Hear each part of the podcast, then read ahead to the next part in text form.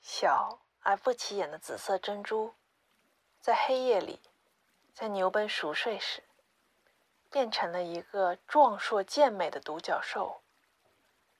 独角兽睁大自己的眼睛，看着眼前的这个家，用鼻子感受着这个温暖房间的独特味道。独角兽知道，自己只有在牛奔在睡梦中时，它才能变回原样。到世界中去探索。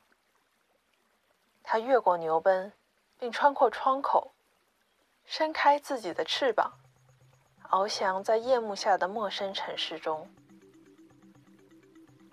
对一切都充满着好奇的独角兽，飞过教堂，越过桥梁，点触着平静的湖面，翱翔在群山之间。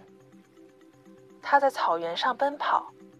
漫无目的的在空中飞翔，他想奋力的向前冲去，尽力的享受着这短暂而快乐的自由。但他最后终于累了，独角兽拖着疲惫的身躯回到牛奔身边。在日出时，独角兽又变回那颗紫色的珍珠。